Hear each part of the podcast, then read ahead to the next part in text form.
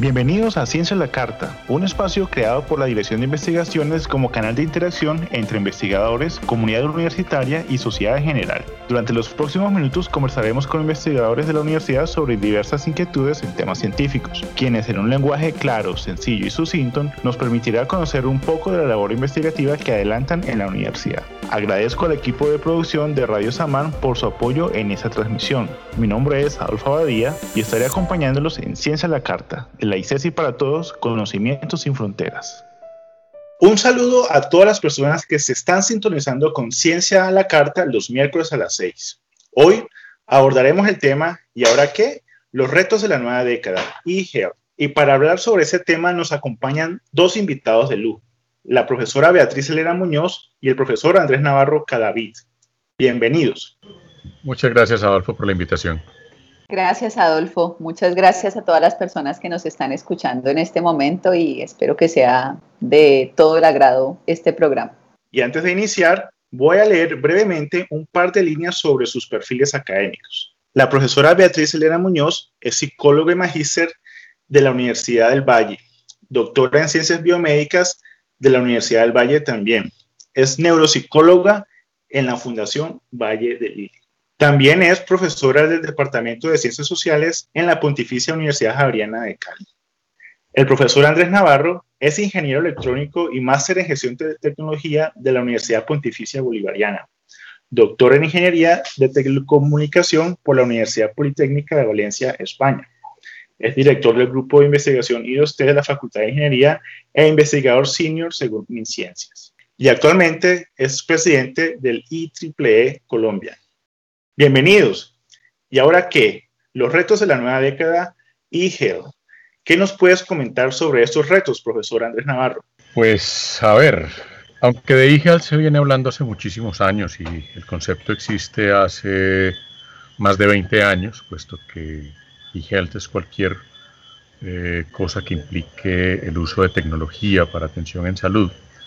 Definitivamente los desarrollos recientes en telecomunicaciones, en dispositivos móviles y en otra serie de dispositivos pues han traído grandes avances a este tema del e-health y por supuesto pues la actual pandemia ha hecho que todas estas transformaciones vayan mucho más rápido, así como todos pasamos a, la virtualidad, pues procesos de e-health que venían de alguna manera eh, un poco lentos, pues hoy en día se han venido acelerando y cada vez con las nuevas tecnologías eh, tenemos más y más oportunidades de que se aceleren este tipo de, de tecnologías, en particular el e-health, donde pues podemos llegar a cosas que hace 20 años ni soñábamos, que en algunos casos se acercan a cosas que veíamos en series de ciencia ficción como Viaje a las Estrellas. Muchas gracias, profesor Andrés, por esta mirada al tema del día de hoy.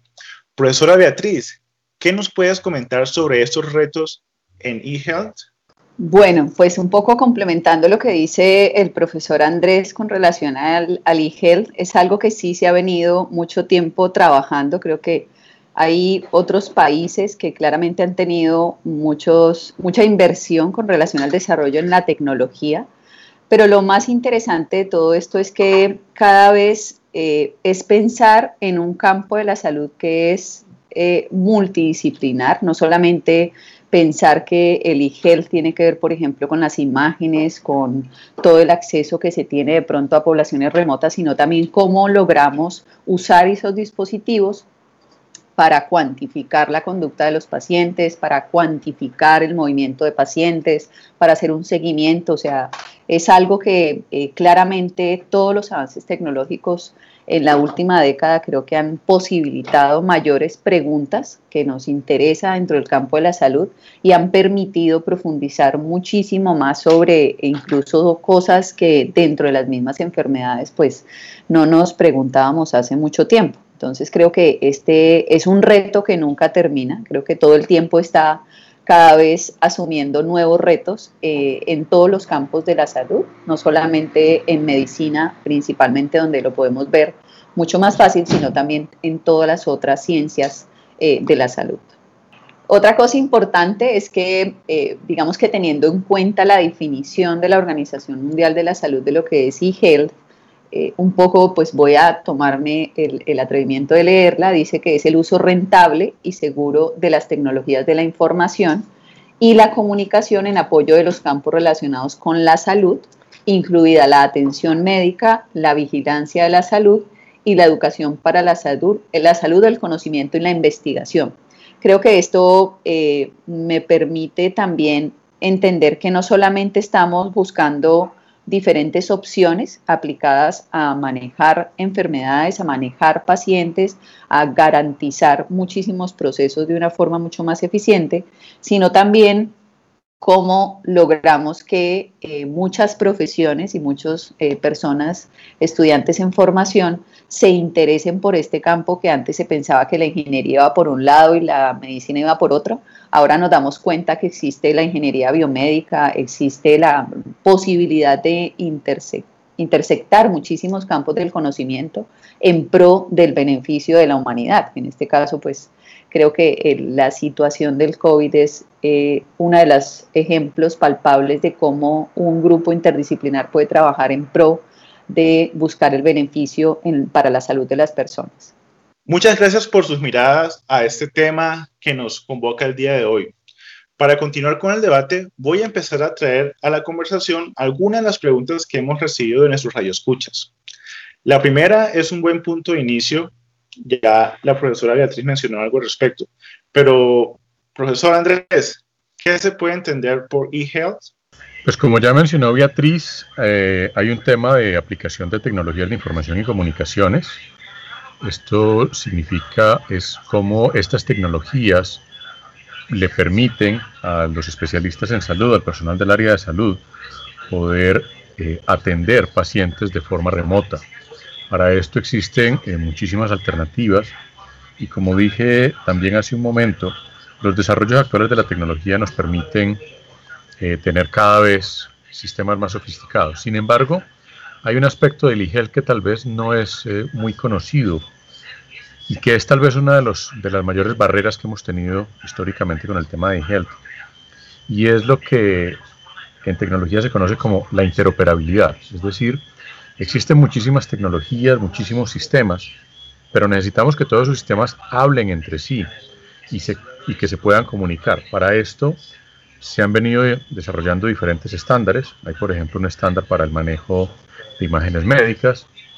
Eh, hay estándares para interconexión entre sistemas de información, para interconectar los diferentes elementos de toda la cadena del sistema de salud, es decir, quienes suministran los medicamentos, los laboratorios clínicos, los hospitales, los médicos, etcétera, etcétera. Toda esta interoperabilidad debe ser estandarizada y en este caso entra un organismo también de Naciones Unidas, al igual que la Organización Mundial de la Salud, que es la Unión Internacional de Telecomunicaciones. Entonces, esto es un trabajo mancomunado entre la OMS por un lado y la Unión Internacional de Telecomunicaciones por otro lado para poder lograr que este eHealth finalmente les llegue a los usuarios finales. Muchísimas gracias, profesor Andrés, por esta respuesta. Voy a tratar de conectarla con otra que está también en la lista de preguntas. Y esta tiene que ver un poco con este punto que menciona sobre la interoperabilidad. Profesor Andrés, ¿qué tan confiables pueden ser los aplicativos electrónicos en la prevención, diagnóstico, tratamiento y en el seguimiento de algunas enfermedades? Bueno, aquí tenemos un tema complejo porque hoy en día, si uno abre cualquiera de las tiendas de aplicaciones, hay innumerables aplicativos. Y el problema que tenemos con esto es que hay personas de muy buena fe que intentan hacer aplicativos para prevención, diagnóstico y demás, pero que no son especialistas en salud. Y ahí podemos tener un problema porque esos aplicativos pueden terminar siendo peligrosos o, guiando equivocadamente a los usuarios. Para decir que los aplicativos electrónicos eh, son confiables, ya existen hoy en día procesos de certificación, al igual que hay que hacer una serie de pruebas, por ejemplo, con, para una vacuna, así como una vacuna necesita una aprobación de un organismo regulador. Estos aplicativos electrónicos también necesitan aprobación de un organismo regulador. En diferentes países del mundo y aquí en Colombia, el, el INVIMA, tienen procedimientos para aprobar estos aplicativos electrónicos y garantizar que efectivamente sean eh, seguros y confiables.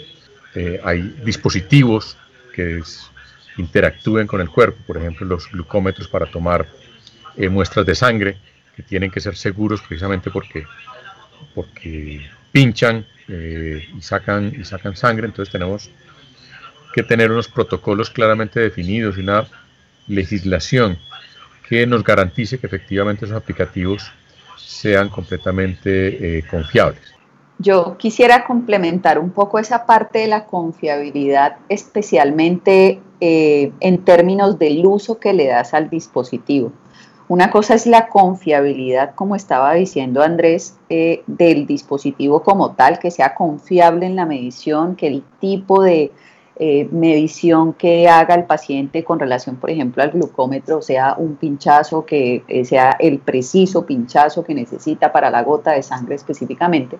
Pero también otra cosa interesante es cómo tú usas esos dispositivos en el entorno de la investigación para validarlos. Eso significa que hay que cumplir unos protocolos, tal como los protocolos que se cumplen para validar ese dispositivo. En los estudios donde se usan los dispositivos, también hay unos protocolos que van a terminar finalmente diciendo qué tan sensible, qué tan específico es este dispositivo para garantizar una medida, para garantizar una información que le va a servir al médico especialista, le va a servir al médico general, le va a servir al paciente, ¿sí?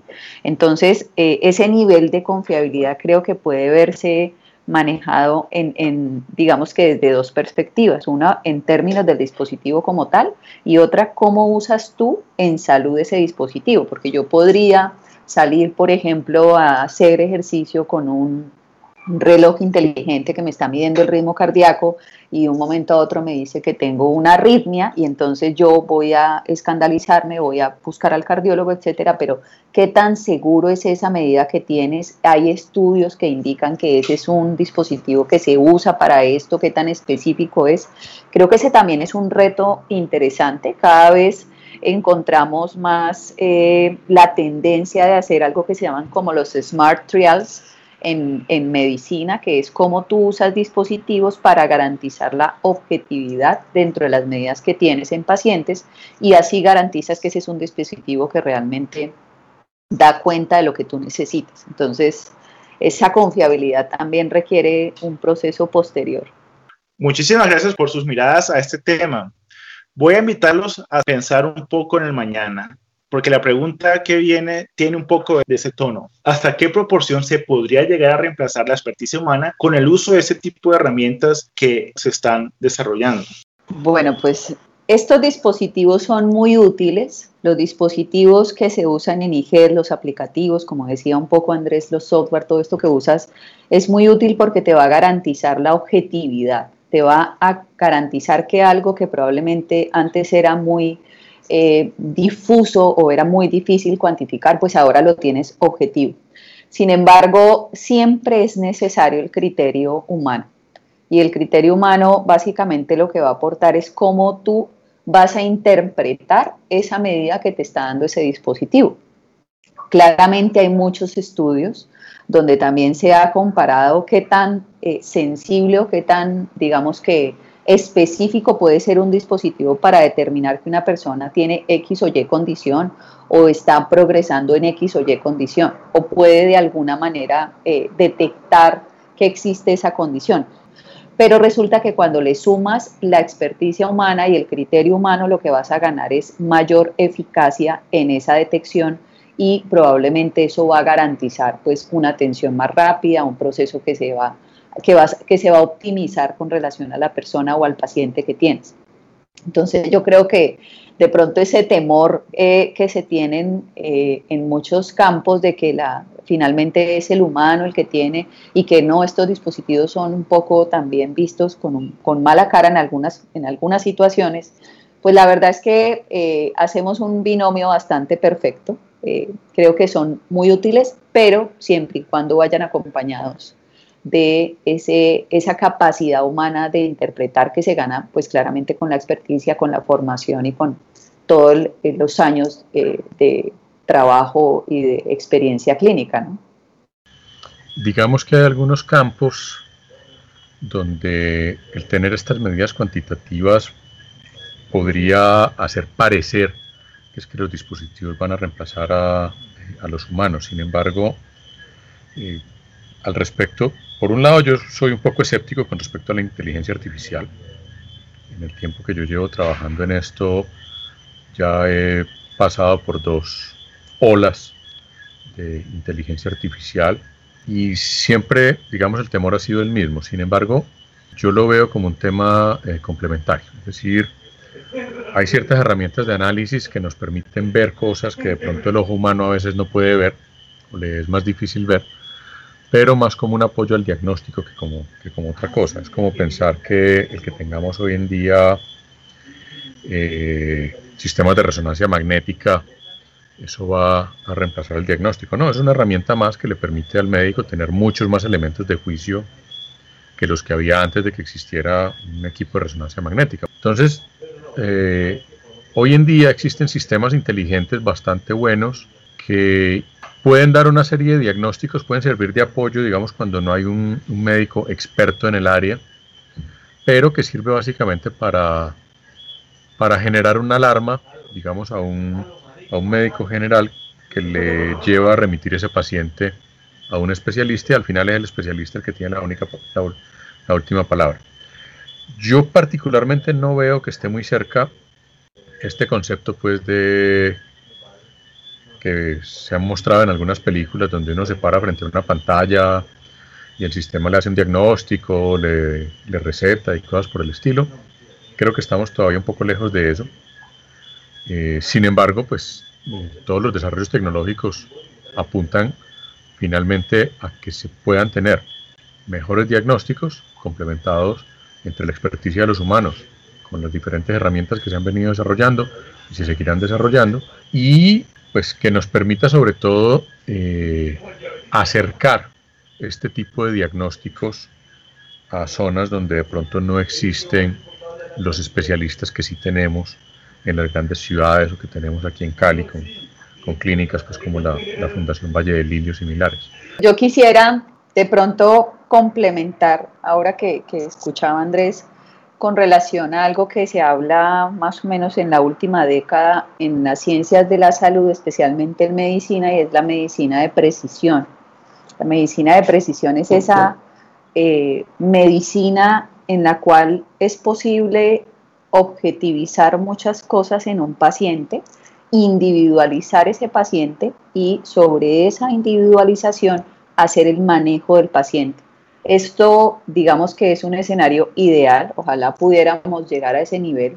Eh, la verdad es que es un poco difícil y dispendioso acceder a esa medicina de precisión, pero creo que todos los avances eh, también apuntan a eso. ¿sí? Por ejemplo, la farmacogenómica, los avances en, en ingeniería genética, todo eso lo que de alguna manera está diciendo es la necesidad de ser objetivos, para eso entra la parte de los dispositivos y el e y cómo yo uso esa información para garantizarte a ti como paciente un tratamiento adecuado, un seguimiento que sea realmente el adecuado para tu, digamos que tu condición y cómo yo puedo seguirte gracias a estos dispositivos y detectar cualquier cambio que tengas. Entonces, creo que ese también es un concepto interesante en el entorno del e Y yo agregaría otra cosa y es que toda esta cantidad de dispositivos que tenemos hoy en día, como relojes inteligentes y demás, que miden signos vitales y miden unos parámetros, generan muchísima información que sería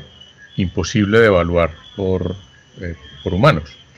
Pero las máquinas sí pueden evaluar esa información de manera automática y generar alarmas. Es decir, a veces eh, uno tiene unas condiciones o siente algo y cuando va al médico de pronto todo está perfecto, no pasó nada, y ahí es donde pues, el tener todos estos dispositivos que estén midiendo pues, continuamente podría ayudar en ese proceso de, de tener esa medicina de precisión que acaba de mencionar Beatriz. Muchísimas gracias por sus miradas a esta pregunta. Voy a introducir una última porque ya lamentablemente se nos está acabando el tiempo. La siguiente nos invita a hacer una mirada algo más local y coyuntural sobre el tema. ¿Creen ustedes que la pandemia pudo acelerar las dinámicas de e-health en la atención al servicio de salud en el mundo, pero puntualmente en Colombia? ¿Y cómo creen que las universidades han reaccionado para apoyar estas dinámicas de atención al paciente? La respuesta es eh, evidentemente un sí, un rotundo sí. Es decir, eh, la pandemia nos obligó a pensar en tratar de llegar a más personas que iban a estar en un distanciamiento y bueno, eso obligó hacer una serie de, cambios locales y también pues creo que todos hemos sido conscientes de, lo que ha sucedido en muchas partes del mundo que ya tenían incluso eh, también eh, formas de, que otras personas en lugares lejanos pudieran acceder, por ejemplo, al servicio de salud. Pero en, el caso de Colombia yo creo que, es un, panorama que uno no sabe cómo, cómo mirarlo, es un panorama muy ambiguo, porque realmente sí posibilitó que empezáramos a pensar en posibilidades de telemedicina para no ir muy lejos. El problema está en que eh, el país no está preparado en todos los lugares para esto. Entonces, es pensar que las instituciones, eh, podría hablar específicamente de la Fundación Valle del Lili, donde tenemos una red de telemedicina que es, eh, digamos que muy fuerte, que se ha venido trabajando, que ya se está implementando en unas partes, pero que se encuentra con el asunto de que hay lugares donde no es posible implementarla, pues porque no están las condiciones. Entonces, sin ir, digamos que sin ir más tan tenaz como en la salud, pensemos en lo que ha sucedido en, la parte académica. Entonces, no solamente es que la pandemia nos ha obligado a pensar cómo crearnos mejores formas de hacer seguimiento, de llegar a una población que no puede fácilmente desplazarse por la situación de la pandemia, de que probablemente eh, algunas personas con que tenían que ser evaluadas por COVID, probablemente era mejor llamarlas telefónicamente, empezar a buscar formas de acceder a ese tipo de información que ellos tenían, etcétera, sino que también es, bueno, pensamos en e pensamos en salud, pensamos en tecnologías, pero qué tanto el, el país y digamos que la región está preparada para eso, creo que todavía estamos en un reto muy grande de llegar a un punto que se equilibren las dos cosas. No sé qué piensa Andrés con relación a eso. Sí, sí, y yo allí puedo narrar una experiencia que hemos tenido nosotros de una aplicación que hemos venido desarrollando con, con CIDEIN eh, para precisamente una, enfermedad de estas eh, olvidadas, específicamente la leishmaniasis, que como los pacientes en estas que sufren de esta enfermedad usualmente están en regiones apartadas, eh, aunque desarrollamos una aplicación, la conectividad hace muy, muy, muy difícil acceder a la información. Entonces, a las personas que, manejan la aplicación les toca ir, evaluar el paciente y luego desplazarse a algún lugar donde sí haya conectividad, donde la red celular medianamente funcione. Y aquí lo que, lo que encontramos es que los niveles de conectividad en las zonas rurales del país son, son cercanos a cero. O sea, nosotros tenemos conectividad en los grandes centros urbanos, en las cabeceras, en las principales cabeceras municipales.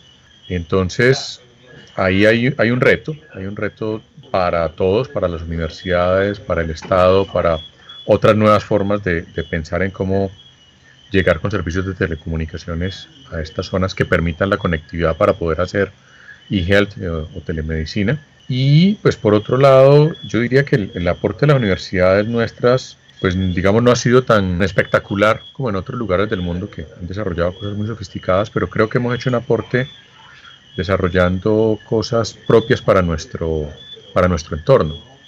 Con la Fundación Valle del Lili venimos trabajando hace casi 10 años ya en un sistema para medición objetiva de pacientes de Parkinson que se adapte a las necesidades de nuestro país y que nos permita hacer telemedicina en las condiciones de nuestro país.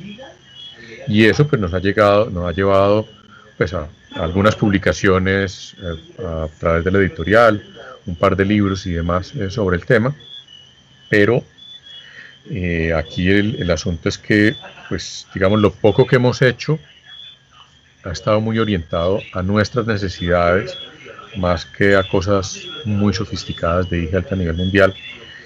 Y creo también que esa es una de las, de las tareas y de los retos eh, nuestros acá. Estar en, la punta de lanza, por un lado, pero por otro lado resolviendo problemas más propios eh, de nuestra región, de nuestro país bueno, de pronto ahí también eh, complementando a Andrés eh, con relación al trabajo que hemos hecho, creo que, pues ya llevamos 10 años, tienes razón, apenas caigo en cuenta que llevamos 10 años trabajando juntos en esto. Creo que es un proceso que ha sido un proceso muy juicioso. Eh, trabajamos con, con el doctor Jorge Luis Orozco, el, jefe de neurología de la Fundación, y con un grupo de profesionales y de estudiantes en formación que han pasado por todo este trasegar del conocimiento y podemos decir que, si bien es cierto, como dice Andrés, hemos sido pioneros en, términos de lo que nos hemos preguntado con relación a la enfermedad de Parkinson, ya hemos empezado eh, a tener como unos frutos un poco más eh, hacia otros campos. Estamos en el desarrollo de algunas aplicaciones para seguimiento, para eh, validez ecológica, que es una de las cosas también muy interesantes con relación al, al e-health, y es cómo logras medir eh, algunas cosas que pueden cambiar en el entorno del consultorio, pero lo haces en el entorno cotidiano del paciente. Creo que ese también es un gran reto. Eh, eso ha sido una de las cosas con las cuales hemos, eh, ese es nuestro reto interno en el grupo. Trabajamos con el grupo I2T de Ingeniería de ICESI y con la línea de neurociencias clínicas de la Fundación Valle de Lili. Y creo que pues hemos tenido un aporte para nosotros ha sido muy satisfactorio. Creo que Andrés ya lo dijo, que tenemos unas publicaciones y también Colciencias eh, nos ha, digamos que ha sido un, buen aliado en los últimos años con relación a los proyectos que tenemos. Entonces es un, primero yo creo que la, reflexión es que es un trabajo que no, no para, es un reto continuo. Segundo, creo que eh, aún tenemos muchas cosas que cumplir en términos de territorio colombiano. Y tercero, creo que pues también una cosa esperanzadora es que mm, hay muchos grupos que también trabajan en el país con relación a eHealth y responden preguntas muy del contexto, pero que finalmente terminan por cambiar cosas eh, en el entorno de la salud, lo cual es lo más importante. Y esto fue, ¿y ahora qué? Los retos de la nueva década, eHealth. Muchas gracias a quienes se conectaron a este programa de Ciencia de la Carta especialmente gracias a los invitados que nos acompañaron el día de hoy, la profesora Beatriz Elena Muñoz y el profesor Andrés Navarro Cadavid. Muchísimas gracias. Muchas gracias, Adolfo. Muchas gracias a todos los que nos están escuchando. Em, creo que hay dos cosas interesantes. Uno es preguntarnos qué tanto de e tenemos en nuestra vida diaria con los dispositivos que usamos, con los relojes inteligentes, eh, y segundo, los invitamos a consultar eh, la página de la Fundación Valle del Lili, donde tenemos todos nuestros avances con el grupo de, de la Universidad ICESI en términos de e-health y especialmente en la enfermedad Parkinson. Eh, muchas gracias Adolfo y a todos los oyentes de este programa. Pues a todos los que nos los invito a que nos sigan las diferentes publicaciones que hacemos periódicamente, sobre todo en, entornos académicos. Y también quiero invitar a los radioescuchas a que sigan un trabajo que hacemos conjunto con la Fundación Valle de Lili, que es eh, la Alianza Parkinson. Creo que no se ha vuelto a hacer en forma presencial, esperamos poder volver a reunirnos los segundos sábados de cada mes, eh, pero por ahora Alianza Parkinson de todas formas tiene muchas actividades para eh, las personas que de alguna manera están relacionados con esta enfermedad. Muchas gracias. Muchas gracias a los radioescuchas y a la comunidad CECI por conectarse a esta transmisión de Ciencia a la Carta. Muchas gracias también a los invitados especiales que participaron el día de hoy. Quedan todos cordialmente invitados para que nos acompañen el próximo miércoles a las 6 de la tarde. Mientras tanto, pueden visitar las redes y la página web de la Dirección de Investigaciones para conocer sobre convocatorias, eventos académicos, semilleros y otra información de interés en temas de investigación. Y por supuesto, todo lo relacionado a este programa Ciencia de la Carta. También pueden participar compartiendo sus preguntas y inquietudes que con gusto abordaremos con los expertos invitados conforme a los diversos temas que iremos tratando durante esta temporada de Radio Samán. Para ello, hemos habilitado un enlace en el que con dos clics podrán seleccionar tema y mandar su interrogante al programa. Antes de despedirnos, quiero agradecer al equipo de Radio Samán y en especial a su director, el profesor Mauricio Guerrero, por hacer posible este tipo de espacios. Soy Adolfo Badía y los espero la próxima semana en un nuevo programa de Ciencia la Carta, de la licencia para todos, conocimientos sin fronteras.